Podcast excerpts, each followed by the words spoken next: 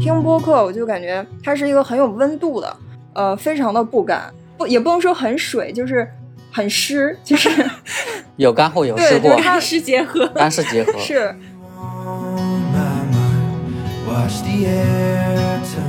今年其实是更多的播客听众，更多的主播，更多的平台入局者开始做这个东西。当然，这今年也可以算这一个播客原点。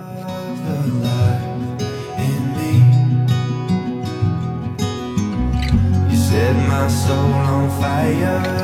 You pull my 欢迎大家收听想聊天儿，我是大宁，我是 Jessica，呃，今天我们还请到一位嘉宾啊，他是微博播客先生呀的创办者 Zack。先来请 Zack 跟大家打招呼吧。啊，大家好，我是播客先生呀的 Zack。我们跟 Zack 认识也是通过他的那个微博，是一个专门致力于推荐新进的这个中文播客的一个微博。你你也会在上面分享很多中文播客的行业动态，跟 Zack 聊一下，发现他好像对这个行业有很多自己的认识跟见解，然后就想说。不如就请 Zack 来跟我们一起聊一期中文播客的发展现状还有前景的这么一个话题，因为这个也是我们两个嗯呃很感兴趣的。不如先请 Zack 来跟我们讲一下你现在正在做一些什么事情嘛，就是跟中文播客相关的。我其实在主要做两件事情，一个是做了一个播客制作手册，对，这个是面向于啊所有播客爱好者或者主主播的，去帮助他们能够更好的去把自己的播客做得更好，对。嗯然后还有一个是想做一个网站，我这个网站的一个出发点其实是因为最早我这个账号叫做独立播客，对，独立播客其实从某种意义来说是提倡自由分享、自由表达的一个内容，对，但是其实现在大家对于独立播客的认识其实特别少，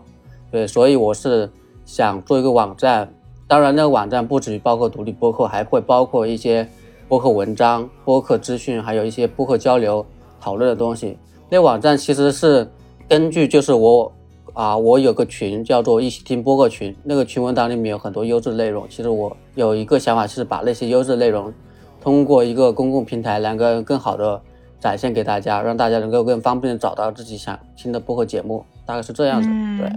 那你当时是为什么想要就是从中文播客这个行业来入手呢？因为据我们所知，就是好像播客还是一个相对来说比较小众的这么一个媒介嘛，就听的人其实现在在国内好像是处于一个刚刚起步的阶段，听的人还不是很多。如果问一下周围朋友的话，很多其实都不知道有播客这件事情。我为什么会做一个播客资讯呢？其实是跟我工作有关。我工作其实会找一些国外最新的、最前沿的一些啊玩法，来把它翻译、转译，或者是怎么样去把它变成国内的一些内容。对，所以我平时会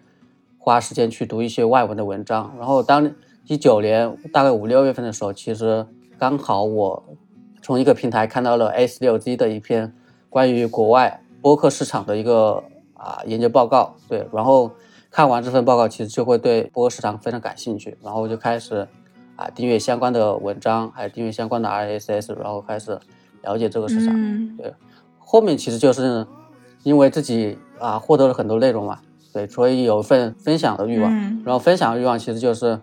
找到了一个微博，然后看自己看到什么内内容，然后通过微博直接先把它分享出去。嗯对这个号其实能做起来，其实也是因为我是从事啊运营相关的工作，然后了解微博或者是其他社交媒体的一些玩法，对，所以才慢慢把这个号给做起来。哦。大概其实是这样的。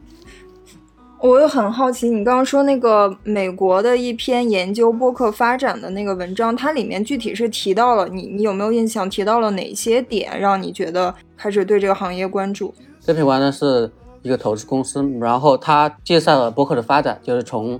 零四年播客诞生，被乔布斯在发布会提到 podcast 这个词之后，然后到一二年苹果的 iTunes 有播客这个内容，对，嗯到一九年的各种发展状况，然后他会提及美国人均平均每月会听多少播客这这类的一些相关数据，嗯然后啊，他还会探索一些播客现在有的问题，然后未来可能美国市场的一些创业者会解决的一些问题，大概是这些内容，就比较丰富，而且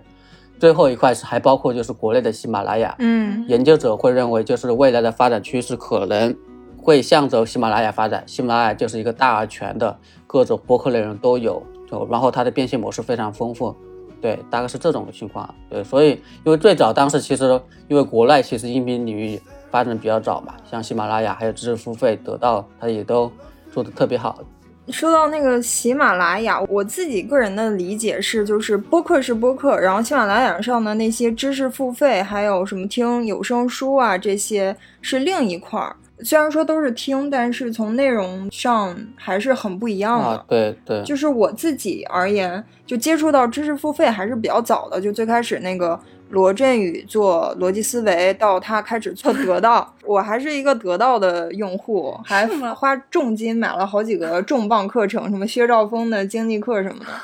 然后就买了很多课程。有的课程还可以的。还是挺精品的。但是我是先就是接触到这个知识付费领域的一些声音内容，并且作为一个用户去去购买了，然后觉得还还不错。我其实接触中文播客是很晚，大概在。一九年下半年的时候，我才听到有中文播客。我是先知道有有英文播客，当时是就是在国外嘛，就还是要训练自己的英语，然后英语的这个听力还有口语嗯还是挺重要的。就是说听这个英文播客，主要是抱着一个这个目的去听。然后听着听着，后来某一天我突然发现，哟，还有中文播客，然后听一听吧。结果一听我就被。被这个形式给击中了，就是他们聊的话题也好，或者是聊的这个内容的感觉也好，跟你之前去听一些有声书或者听那种知识付费的感觉是很不一样的。嗯因为我听得到的那个知识付费的时候，它其实是干货，把那些水分全都给你滤掉，最凝缩的、最精华的，这样他才好意思收你钱嘛，不然的话你。你怎么怎么去收钱嘛，对吧？用户的时间是很宝贵的。对对对然后我听播客，我就感觉它是一个很有温度的，呃，非常的不干，就很 不也不能说很水，就是很湿，就是有干货有对湿货，就是它干湿结合，干湿结合。是，就就它的内容是更偏向于这种人人跟人之间的对话，一听就不是那种精心谋篇布局编排过的一些内容，可能就是比较随意的，嗯然后就觉得很有这种情感陪伴感，嗯以及就是可能说他会聊到一些社会热点话题是你感兴趣的，听了之后就会拓宽一些你的对这个话题的一个认识的深度和广度，然后我就觉得这个东西很有意思，感觉跟我一直以来想要做的内容表达是很契合的，是最适合的一个媒介形式。对，然后我们就开始是的，嗯，做了，嗯我跟大宁有点不一样，我一开始是也是先从英文播客开始，但我不是那种知识付费开始，我是娱乐性，因为就在国外工作以后，就老外同事他们很多都开车上班嘛，然后他们每次就来到公司以后就会讨论刚刚在车上收音机听了什么内容，然后一些好笑的东西，然后我想说，哎，对哈，收音机呢，我想说为了融入，可能找点话题聊，我也去听一下好了。然后我就在我上班的路上坐公共交通，我也开始听澳洲这边就是他国家的那个台嘛，就是啊、Triple J，然后嗯它是一个台，台下面哦也是有很多内容，有偏娱乐板块，有那种时事新闻的，有体育类的，就各种。然后基本上上下班高峰是比较娱乐类的那种，和娱乐和时事类。然后我听着听着觉得，哎，也是蛮有意思的。然后也开始跟大家建立话题。然后就是从苹果那个播客就又顺藤摸瓜找到了很多英文的播客，然后觉得有意思。然后慢慢的，然后就想说，哎。不如再搜一下中文有没有，然后就最开始是搜到荔枝，然后嗯搜的是糖蒜广播，也是它做的有点像一个电台，也是有各种栏目那样子。你不用对着看视频，对着看电视，但是它就在你耳边的一个娱乐项目，就让你不无聊，让你还有点儿嗯拓宽眼界，就感觉好像是你在无声的跟人家交流。当然，嗯前提是你关注的东西都是你本身就感兴趣的内容。对，嗯，嗯然后慢慢就到呃喜马拉雅呀、小宇宙这些。其实我最早对播客，因为它是有部分湿货嘛，对，然后我也不用全部去听。我现在习惯也是这样的，就是很多播客节目啊，如果没听完就没听完，对我也不会去寻求得到某份知识，除非我真的对这个我想要研究这个领域或者是研究这个项目去得到某份信息。但是这样情况通过中文播客其实特别少，英文播客还会有，所以就很多时候其实播客对我来说就是一个听个响。就嗯听个响声。嗯这个其实跟我小时候其实有点像。我小时候做作业的时候会开电视，但是啊，因为要做作业嘛，所以我并不会看电视的内容，我也不在意我放的是哪个台。嗯，对，所以我当时做作业其实就是啊，也需要听个响，一边听个声音，然后去做作业。还有一个，你知道什么时候听播客最好？在健身房的时候，哦，它哦，比歌曲来讲，就是更不可预见，更能分散你一部分注意力，你能够练得更久。嗯如果你听歌的话，你那些歌单你都大概知道，就是唱了上句下句是什么样，所以你就会有点嗯有点懈怠，有点无聊。听播客就不会，我就能一直一直。就如果你听到一个特别感兴趣，那你还会锻继续锻炼吗？我会啊，反正我记得我跑步的我跑步的时候，就是如果去听一些播客节目，可能我会听的一半我就不跑了，因为我想把这个给听完。我我倒还好，我就我反而是会就是能让我就说，哎，我就在这就听完得了。因为你如果要走的话，你可能需要把耳机摘下来，可能换衣服啊，可能洗澡嗯什么的。然后我就想说啊，让我听完这期我再走，那我就继续干就脆练的时间长一对，点。就干脆练的时间长一点。嗯 因为播客一般都是一个小时嘛，你可能为了听完这期节目，你要练一个小时。嗯，我一般是感谢播客。对我一般是在睡觉之前听，就是因为我入睡比较困难，我不是那种一沾枕头就睡的，嗯，所以我就想说听一个什么东西，听着听着我脑子累了，我可能就睡了。但是也有一种情况，就是听着听着脑子兴奋了，啊我就更不睡。那你这内容得挑，对对对你不能听那种让你笑的。对，有时候也会有这种情况。Yeah, we were talking oh so close. On this Friday night, a million faces overdose. 你觉得就是从你开始运营播客先生这个微博，包括运营一些呃线上的微信群，或者是呃爱好者的交流群，做到目前为止有哪些收获可以跟我们分啊，享一下？收获的话，一个是从啊做项目的角度，做项目角度其实就是之前都是在公司做嘛，然后公司做其实都是啊公司的人一起从零到一做某个东西，对我都是创在创业公司，对，然后但是这个其实就是我单独嗯我自己去利用我自己之前的相关经验，然后从零开始做一个东西起来。这个从零到一第一的经验一是啊有很多踩坑的经验，这个第二个就是从中获得了一些成就感，比如说得到了多少转发呀、或者是认识了某个领域的主播啊。其实这个就是另另一块，就是我做播客这一块，其实我开始认识一些主播，虽然我没有做播客节目，对，但是我可能比一些其他主播更早的嗯认识了一些主播，对吧？比如说你们也是通过这个来认识嗯我的，对。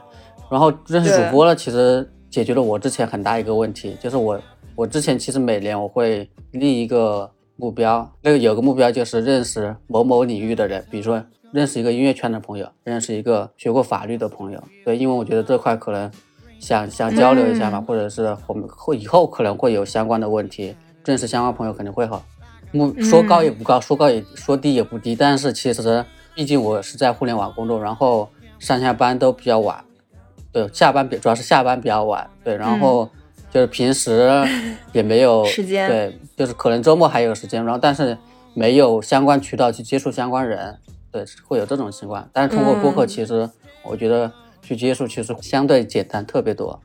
这个是另一个收获。我觉得这个两个是我觉得比较重要的，一个是从零到一运做了一个这个事情，对对。然后会很有成就感；另一个就是可以认识到很多其他文化行业或者音乐领域的一些人，呃，交到一些朋友。对对对对，嗯，都说二零二零年是中文播客的元年，你怎么看？你觉得是吗？我觉得一九年会好一点。一九年是很多人开始听播客的一年，嗯就那一年并不是说做播客的人特别多，今年是做播客的人特别多，就是很多播客听众他觉得他自己可以做个播客节目，因为做播客的门槛其实也不是特别高嘛，对吧？嗯，对，就像我们这种，可能疫情在家就就搞起来了。对，当然，对于播客行业来说，就是今年也可以算作一个原因，因为很多大平台，比如说蜻蜓、喜马拉雅、荔枝，都开始做播客相关的事情了。蜻蜓要做独立的 app，喜马拉雅做了很多播客相关的一些功能，比如说有一个图文的功能，对，还有一些分享播客的功能。然后荔枝它也做了一些，比如说开设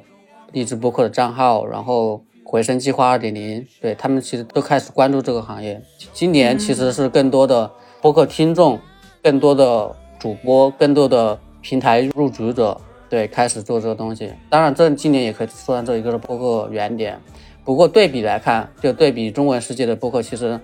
啊，台湾那边的话，其实比国内发展的会更好一点。我因为每月会整理每月新播客嘛，然后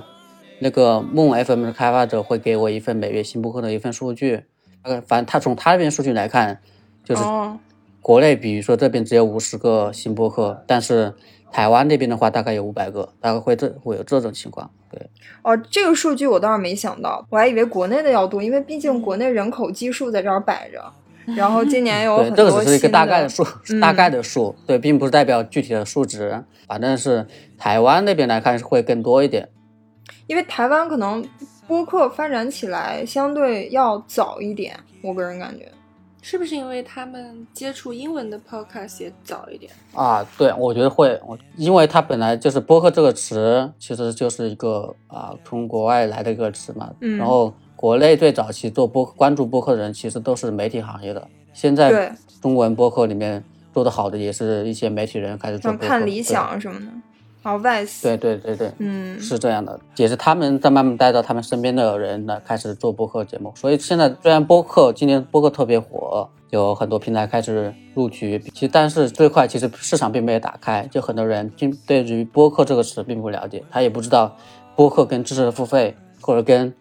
喜马拉雅上面内容到底有什么区别。这个可能嗯我需觉得需要还是需要时间去普及的。其实，在这一块，其实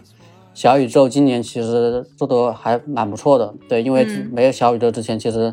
大家没有一个很好的一个 A P P 去听相关的播客节目，对。但是小宇宙其实啊，只是做了一个开头嘛，未来的市场其实都有各种可能。嗯，对，确实是小宇宙之前就没有一个专门的用来听播客的 APP，可能大家用的还是苹果播客比较多吧。对于播客行业来说来说的话，我其实还是喜欢有多个竞争者的，对。哦，嗯对，这样会好一些。对对对对，嗯，国内其实现在没有一个相对官方的统计数据来证明说哪个平台就听播客的人比较多，就像喜马拉雅、小宇宙，嗯还有什么蜻蜓、荔枝，包括网易云，到底大家在这上面听播客是用哪个比较多呢？这确实有点不太好说。喜马拉雅那边其实会有一点问题，就是它主流的人群是三四线的嘛，然后他有些人可能顺便把某期某些播客给听了，对，但这个嗯要具体去统计的话，其实也可以统计，可能会比较麻烦。但是对于小宇宙这种专门的播客平台来说，它的用户其实就是播客的用户，嗯对吧？其实小宇宙数据量也不是特别大，你可以看每日推荐，对，可以大概估算一下它的一个曝光率嘛。比如说上过首页的播客节目，大概平均是四千的播放量，如果以百分之十的浏览量转到点击的话，日活大概就四万左右。我之前曾在社交媒体上说过，就是现在是做播客的最好时代，因为因为我之前听了一个写写这个《盗墓笔记》的叫什么了？南哦南派三叔，南派三叔，对对对对对，他表达现在的一个就是写网文的一个问题，就是现在写网文，嗯，特别难，就稍微写的不好，一大批人留言说垃圾啊，什么东西就不行啊，什么什么什么什么什么样的。嗯然后他回顾他十年前去写网文的话，他现在来看那些网文就非常水，就还不就更差。比不上现在的任何一本网文，就网络小说。但是当时其实大家都非常鼓励大家去嗯留言都是非常鼓励，说继续更啊、催更啊，什么东西，非常喜欢你的内容啊，什么什么怎么还不更之类的。对，嗯所以现在其实播客其实也有点类似的情况嘛，对吧？哦，就是如果你真的节目做的特别好的话，其实就是用户粘性特别高。听对我发现了。听的人就我那么多，对吧？对我，我发现播客这个东西就是本身它性质决定了用户粘性就是会很高。就如果说他喜欢嗯你做的播客内容，跟他的三观是一致的，那他就会一直 follow。而且声音这个媒介好像就是比较戳人，比起说比较拉近距离。对对比起说博主你发一些文字、发一些图片来说，嗯声音好像真的是感觉就是面对面在在聊天儿那种，对，嗯，而且你你聊的是一些精神领域的这些内容吧，就可能这个东西，我觉得是一个从深层次去建立这种人与人之间的连接跟信任的一个这个内容。呃，包括我自己听播客也是这样，如果我喜欢哪个播客，我是会一直在 follow，而且它一旦有新的节目更新了之后，我就会去马上去听一下这期聊了什么。嗯，嗯而且它是一个就是你聊天嘛，就相比文字和图片儿，比较不太容易说是你做一个人设，嗯，就相对于说更真实的那种感觉。嗯嗯，对对，我之前跟一些朋友聊，我觉得这播客其实是展现一个人侧面的一个很好的方式。嗯对，比如说你是一个 vlog 博主，或者是一个 B 站的 UP 主，或者是一个明星，对你可能是通过视频或者是图文，就是有很多粉丝量嘛，对吧？那你怎么让这些粉丝更多的去了解你呢？你可以做一档播客节目，嗯对你通过你的聊天、你的谈话，或者是你传递的一些内容信息，就让这个人更了解你的价值观是否跟他的价值观是否是一致的。嗯是因为像 UP 主什么东西，他们本身就有流量、有资源，对吧？嗯然后他们只要稍微想要做相关的，想要维护自己的粉丝，对他们其实就可很容易把自己的播客节目给做起来。是如果是明星的话，这块能量会更大。就如果国内真正能做起来的话，我觉得是要靠这部分人。可能会因为某个明星，某个明星他想要做一档真正属于自己的播客节目，嗯嗯，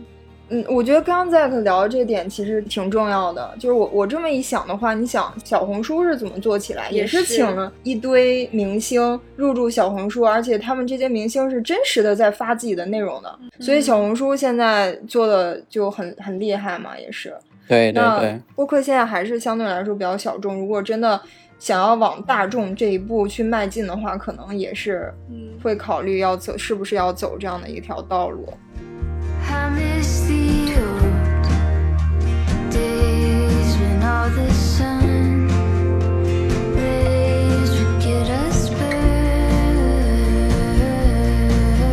呃，因为你我知道你在做类似于一个中文播客完全手册这样的一个东西，对吧？对对对对。呃，你觉得在内容上，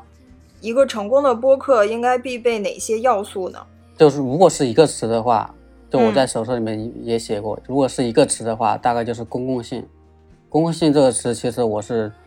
在一九年的啊 Podface 活动上听无业游民的主播呃西振宇那边提到，他说就是做播客，就如果连自己都打动不了的话，其实很难打动听众的。对，其实我这嗯非常赞同这个。而这个公共性其实就并不是说要你去关注一些公共事件，嗯对，也可能是很小的事情，比如说你你做某件事的感受，但是你可以把这个感受跟大家所共有的一些感受给联系起来，比如说孤独感，你可以分享自己的孤独感。就如果你觉得你这份孤独感，其实别人也能理解你这份孤独的话，其实你就传递了某种公共性，让大家能够对这这份孤独产生某种共鸣。当然，播客节目内容并不一定要传递知识，也可以传递某份快乐。比如说德云社的内容，它就传递某份快乐，大家嗯听得都很开心。这个其实也是某种公共性，而且这种快乐的公共性其实会更更容易一些，对吧？嗯虽然这个制造快乐会更困难一点。嗯然后，如果从其他的方式来看的话，我之前其实大概整理了大概有五个，一个就是谈话的趣味性。谈话趣味性其实就是，就有些人会反馈，我会说这两个主播我不在意他们聊什么内容，但是我听他们聊天我就觉得非常快乐，就跟自己的朋友在那边聊天，我在那边听是一样的。对他们讲话很有趣，大概是这种、对。对，然后另一个其实就是垂直领域的深度探索，这个其实是我个人会偏好的一种。这个其实就是你在某个领域有相应相关的知识，然后你通过播客节目去传递。比如说，比如说一些出版社做出版的，他会邀请一些作家或者是编辑来分享相关的一些研究，或者是自己在制作书籍的时候一些学习的内容。其实这些也是深度探索嘛，对吧？嗯然后另一个其实就是并不属于某个领域，但是它属于各个领域的啊一个信息差。其实很多领域都是有信息差的，比如说我作为互联网，我就并不理了解做编导他们是做什么东西的，从事美术馆工作他们到底要做什么事情，这些其实都不知道。对这个其实对于我来我来说就有一个很高的一个信息差。嗯这个它只要传递出去了，你其实就对于关心这个事情的人，其实就是有一定价值的。对，然后第嗯四个其实就是个人的学识和魅力，可能这种会偏向于啊两个主播对谈，或者是一个主播在那边做单口播客节目，他会分享自己，比如说观察播客行业啊，观察其他行业的一些认知，或者他研究的一些东西。当然，这个这种可能成本会很高，对，但是这种其实也会吸引很多人。比如说得意忘形，其实就算一个，它的内容其实很多就是早期的内容，就是自己通过自己的人生经历或者是一些阅读，对某个话题产生一些比较丰富的阐述。对，大概是这种。然后另外一种其实就是故事类的内容，就是这种故事是有感染力的，比如说故事 FM，故事 FM，嗯，对，还有天才捕手计划这种，其实他们的故事就非常吸引人。这这种其实也是，就从某种角度来看，也是某种信息差。但是它的主要点其实在于它的故事讲得好，嗯，它故事传递的某种你能感受到的东西。对，当然其实除了这，我总结这五个，其实还也可以从一些其他角度，比如说有些人他就是他传递的就是他自己的内容，就是某种主观性。嗯比如说他对女性主义的主观性，或者对啊 Me Too 啊，或者是一些其他的内容，嗯他可能他就是想要保持自己对某个事件的不一样的看法，对吧？他嗯然后其他的可能我觉得故事性的有些内容其实更多的就是它并不讲究一个可信度，比如我们今天表达的对于啊小宇宙的一些看法，或者是蜻蜓的或者是喜马拉雅的一些看法，可能就是我们自己的一个个人视角嘛，对，嗯可能可信度并不是那么高嘛，对吧？没有一份嗯数据或者没有一份报告去支撑嘛，对对对对。但是作为一个比如说像故事 FM 或者天才捕手计划这种，它是以真实故事去去做的内容的话，可信度就是一个很要求很高的一个标准了。嗯，对，他们会开始去筛选这个人到底是否是真的有相关经历，然后这个人所讲述的内容是不是真的。对，这种去，因为有些人确实会编故事去得到某种关注，嗯，对，所以有些平台会还会要求一个真实性，真实性其实就是故事 FM 跟天才捕手计划的一个嗯特色之一了。我觉得我刚才讲的那五点是我个人去年哦总结的一个五点的一个还蛮东西吧，全面也蛮其实实用的。对，嗯嗯，我觉得我们应该好好从这五点里面想一想，我们的内容是哪？嗯我觉得第一点可能有一些符合，就是我我理解的公共性是说达到一种情感上的共鸣。比方说，我们聊相亲找对象这个话题，我们通过分享自己的经历，可能会有一些人，呃，从我们的分享当中。会找到一些共鸣，或者是一些类似的感受，对也有一点点个人故事类的分享，好像每一期都有点不一，就是不同的点。也有猎奇的生活方式方面的，嗯租房也是干，那期也是干货型，有点干货，有点干货型，对。这个我列的五点其实都会有交叉嘛，对吧？比如说趣味性，趣味有些人他能把内深度的内容嗯又讲得很有趣味性，是对吧？我觉得播客比较好的一个点就在于它会有某种随机性，就是你不知道我们会接下来，嗯即便你列了一个很完整的大纲，但是并不会像脚本那么去做嘛，对对吧？会谈一些比较有趣的内容，对，而且就是特别是像采访类的话，其实它的一个亮点就在于主持人他要想通过某种方式去问一些可能嘉宾之前没有考虑过，或者是反正意想不到的内容。对，这种可能就是对于采访类的播客节目比较嗯有意思的一个点。嗯，对我第一次尝试录播客，其实是想做一期关于伦敦生活的分享，因为就是听了播客十一那期嘛，然后我也我发现我也有很多话想说，然后但是当时不知道怎么做播客嘛，又觉得哦，做播客是不是要有一个 script，就是一个很完整的稿子。我就把我那天晚上写的那个稿子，又给它拓展成一个完整的一万字的稿子，大概是一个小时的一个量，然后就找了我一个搭档，然后开始、开始录，结果发现录完之后根本就没法听，因为念稿的痕迹会很重。然后后来就又在不断的摸索，跟一些其他做播客人交流啊，进了一些类似的播客的好友群啊，然后就去呃更多的去了解怎么去做播客。然后后来发现哦，其实你只要就一个话题，然后列几个那种点，列几个提纲，然后随机去聊。然后后来第二第二次我就试了，就找了瑞娜，就是我们一个主播，跟她聊那期就是从。呃，三十而已热播和浪姐的这个热播开始聊，呃，三十岁回望，呃，二十多岁的选择怎么改变了我们的后半生。其实那一期就是就大概列了一个很简单的提纲，然后我也不知道会录成什么样，就完全是一个很开放的心态，然后大家就聊了大概一两个小时，然后剪出来效果反而不错，就你不用其实不用花那么多心思在。写稿子上就是随机的，或者是像一个跟一个好朋友聊天一样的这种方式去聊，可能会聊出来很多你一开始在写提纲的时候没有想到的东西。嗯嗯，我觉得这个是是比较有意思的，而且聊起来、听起来都会觉得比较轻松。对比较轻松，然后比较有一个交谈感。嗯对你说这个，其实播客还有一点就是它是属于除了一个人嗯做播客啊，就是两个人以上做播客，其实都是有某种交流的，思考会会创造思考的内容嘛，对吧？就是会产生新的内容。对，所以它的随机性就是因为交流产生的，对吧？你不知道你会交流到哪个点，然后这个点会引发对方什么样的思考，这个其实都是啊一个临时的一个创作。对这个其实我感觉有点像那个表演里面的临场发挥，对。对吧？但是我们后期就要做很多工作，因为后期要剪掉好多那些聊的觉得营养不高的地方，或者是嗯，一些口头禅啊什么的，就都要删掉。嗯，是这样的，但是相对于视频来说，这个门槛还是会低一点的。对，如果是容易很多在剪辑对上。对，One day we'll live by the ocean and spend every day in the sun. 呃，就从你对中文播客这个行业或有一些你自己的研究也好，数据的分析也好，那你觉得你看好吗？就是你看好中文播客吗？你觉得会是下一个风口吗？从现在来看的话，好像是变成了慢慢变成了一个风口，因为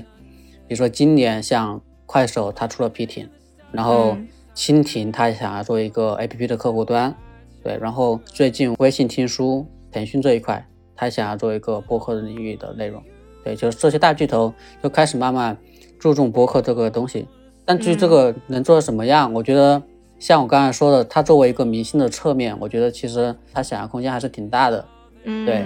然后商业化的问题，我觉得其实就如果像国内这么多人聪明的人开始去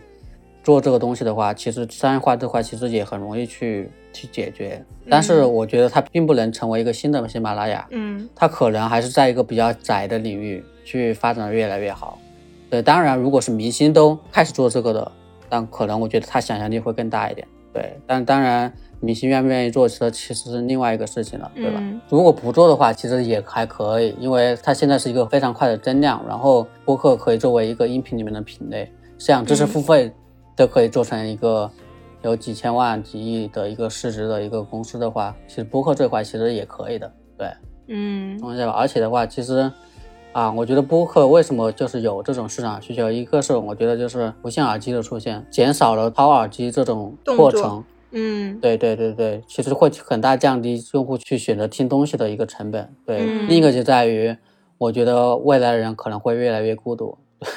对，哦就可能独 独居独居的人会越来越多。对，这个确实是然后哈。嗯独居的话，可能觉得一般买电视的可能会比较少一点，买投影仪的会比较多一点。但投影仪的话，可能也需要一个某种成本嘛，对吧？嗯就是你拿出来或者是打架一下，对吧？但是嗯作为一个播客的话，其实是很方便的。音频作为一个陪伴式的一个东西，它其实能够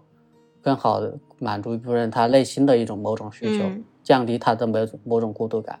对啊，当然还有一种其实就是表达。为什么海外的播客就越来越火了？因为就是就是文字、视频这种媒介的话，表达已经有点泛滥了，而且就是有很多虚假的内容。嗯声音作为一个可识别身份的一个东西嘛，它具有某种真实性，所以就是嗯海外会就是很多明星开始做播客节目，然后就是因为原传统的一些渠道就假的内容太多了，你不知道真的假的，还特别是关于什么大选呀、或者是政治相关的东西，这种真假难辨，你不知道谁说的是对，谁说的是错的。对，但是播客的话，其实现在还好。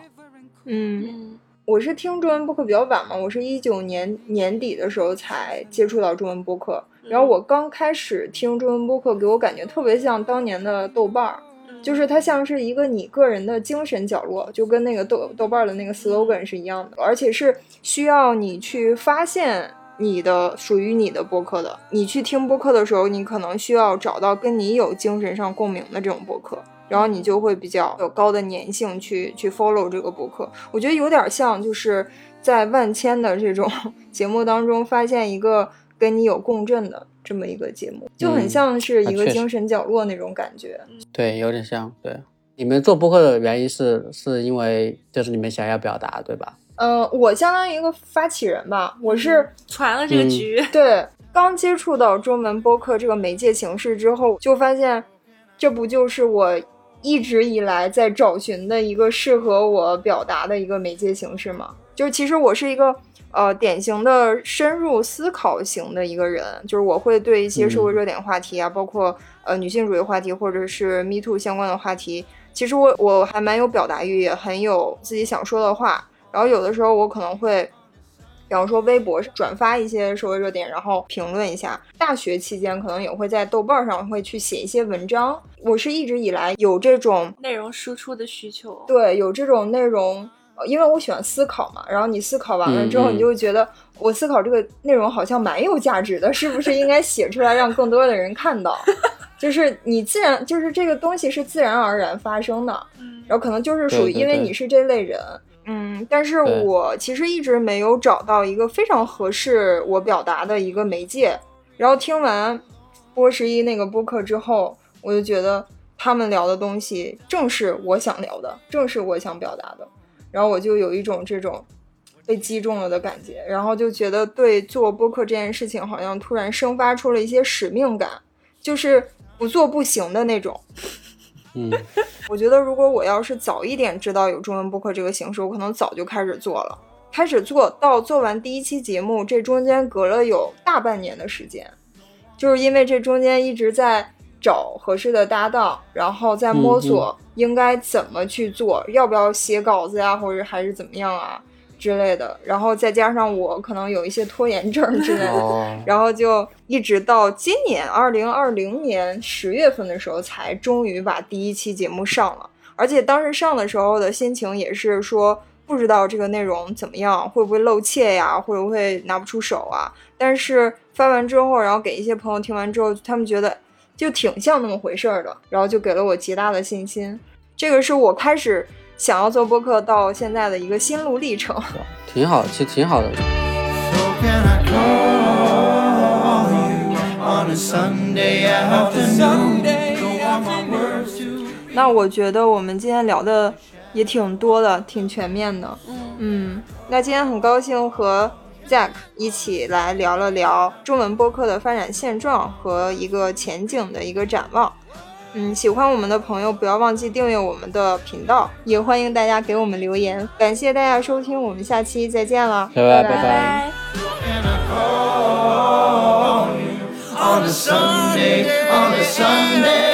can